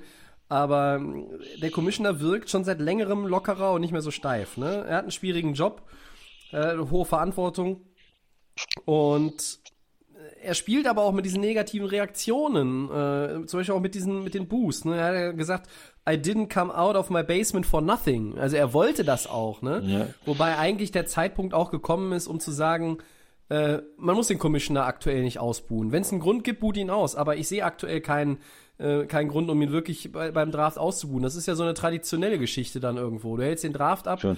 Und ähm, ne, ja, und, hier ist er ist ja irgendwo, ähm, ich will jetzt keinen Roger Goodell Fanclub aufmachen, aber ähm, er hat jetzt die, die Liga auch ähm, so gut es ging durch die Pandemie geführt und äh, er hat das möglich gemacht mit den mit seinen Mitarbeitern und seinem Stab und den ganzen Vize äh, Präsidenten der NFL, um den Draft da abzuhalten mit Zuschauern. Du hattest in der ersten, in diesem ersten Sektor nur diese fully vaccinated Fans. Ähm, ob, ob man das mit diesem Stuhl vom letzten Jahr mit seinem Sessel, ob man das jetzt geil findet oder, oder eine Schwachsinnsnummer, den auf die Bühne zu, zu packen und dann immer irgendwie einen Fan für den Pick reinzusetzen. Das ist ja jedem selbst überlassen, aber ähm, er spielt mit den negativen Reaktionen, er macht auch mal seine Scherze, er hat einfach Gespür für Momente. Also auch ne, mit dem, dann nochmal innezuhalten, eigentlich will er die Karte vorlesen und sagt, ah, ach, jetzt war gerade ja hier irgendwie äh, Military Appreciation und dann geht er darauf nochmal ein. Oder er geht nochmal auf die äh, sozialen äh, Aktivitäten bei diesem Draftathon ein. Und, und das muss man sagen, das hat er viel besser äh, ja, adaptiert und er antizipiert auch viel besser. Also das, dieses Gespür für die Situation ähm, vielleicht schon immer gehabt, aber jetzt zeigt er das auch. Und ähm, ja, muss man an der Stelle einfach mal auch die Gelegenheit nutzen und sagen, Roger Goodell, also ich fand, äh, das war, war doch Besser gut. geworden, ne? Ja. Ja, ich meine, äh, wo man, wo du jetzt gesagt hast, ausbuhen, muss man ihn ausbuhen. Ich habe jetzt nochmal nachgedacht, damals mit, mit Colin Kaepernick, da in, in der Zeit hat sich die Liga natürlich schon auch viel falsch verhalten und, und Ja, äh, da auch ist er, einiges äh, nicht gut gelaufen, ne? Äh, auch er, ähm, es ist jetzt gefühlt zumindest in einigen Bereichen besser geworden, äh, die letzten Jahre. Es scheint ähm, eine Entwicklung zumindest eingesetzt zu haben in der NFL, was die Themen häusliche Gewalt angeht, äh, Gewalt generell, ähm, Verhalten von Spielern, aber auch ähm, Rassismus und äh, diese, diese, auch diese Fragen, die wir diskutiert haben, was ist mit ähm, äh, Managementposten, äh, warum sind alle, sind alle General Manager da nur weiß oder so, ja, jetzt übertrieben gesagt, aber da fängt die Liga doch an, drüber nachzudenken und zu handeln, schnell genug, weiß ich nicht, insgesamt gut genug, will ich nicht beurteilen, aber es ist zumindestens, glaube ich, eine Entwicklung in Gang gesetzt und eine Verbesserung. Und ähm, er ist deswegen vielleicht mittlerweile nicht mehr nur Problem, sondern äh, versucht das auch ein bisschen, vielleicht auch ein bisschen Teil der Lösung. Ja. Also, von uns mal nach langer Zeit Props an Mr. Goodell. Ähm, nächstes Jahr ist der Draft in Vegas. Das äh, Okay. Ja, Da das, fahren bestimmt viele hin. das ist durchaus möglich. Letztes Jahr hätte das ja so sein sollen und ähm, dann hat man quasi, ich glaube, die, ich weiß nicht, ob die, die Vergabe dahinter schon irgendwie klar ist aus dem Kopf, hätte ich nachgucken müssen. Aber Vegas kriegt das dann zwei Jahre später, nachdem es ja letztes Jahr komplett virtuell war. Ja gut, dann sind wir am Ende der heutigen Delay of Game Ausgabe. Oder äh, fällt dir noch irgendwas ein, was wir dringend thematisieren sollten? Nö, alles gut. Also abseits des, abseits des Drafts und, und, und Aaron Rodgers war ja auch wirklich nichts, ne? Bei Drafts kann man natürlich ganz, ganz viel drüber sprechen, über alle Teams, über alle Spieler, aber Ja. ich denke, wir haben so eine grobe Einschätzung äh, gemacht, ein bisschen was diskutiert und wie gesagt, sonst wird uns das bestimmt äh, die nächsten Wochen auch immer mal noch mal in einigen Teilen des Podcasts beschäftigen. So sieht's aus. Dann war das, wie gesagt, Episode 176 von Delay of Game, der Football Podcast. Wir bedanken uns für euer Interesse und fürs Zuhören. Vielen Dank, Christian, wieder an dieser Stelle. Sehr gerne. Den Podcast, liebe Leute, den gibt's bei Soundcloud, bei Apple Podcasts, bei Spotify und den geschätzten Kollegen von The Fan FM. Schöne Grüße an die Jungs.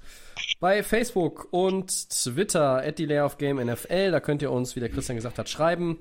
Und ja, jetzt ist der Draft vorbei, die Offseason ist lang, äh, Sommerpause bei Delay of Game, dazu müsste es erstmal einen Sommer geben. Von daher, wenn ihr irgendwas besprochen haben möchtet, Fragen habt, äh, auch vielleicht noch relativ neu seid in der Welt des American Football, Regelfragen, bei uns seid ihr damit auch immer an der richtigen äh, Stelle oder Fragen zu Verträgen, also alles, was euch einfällt, her damit.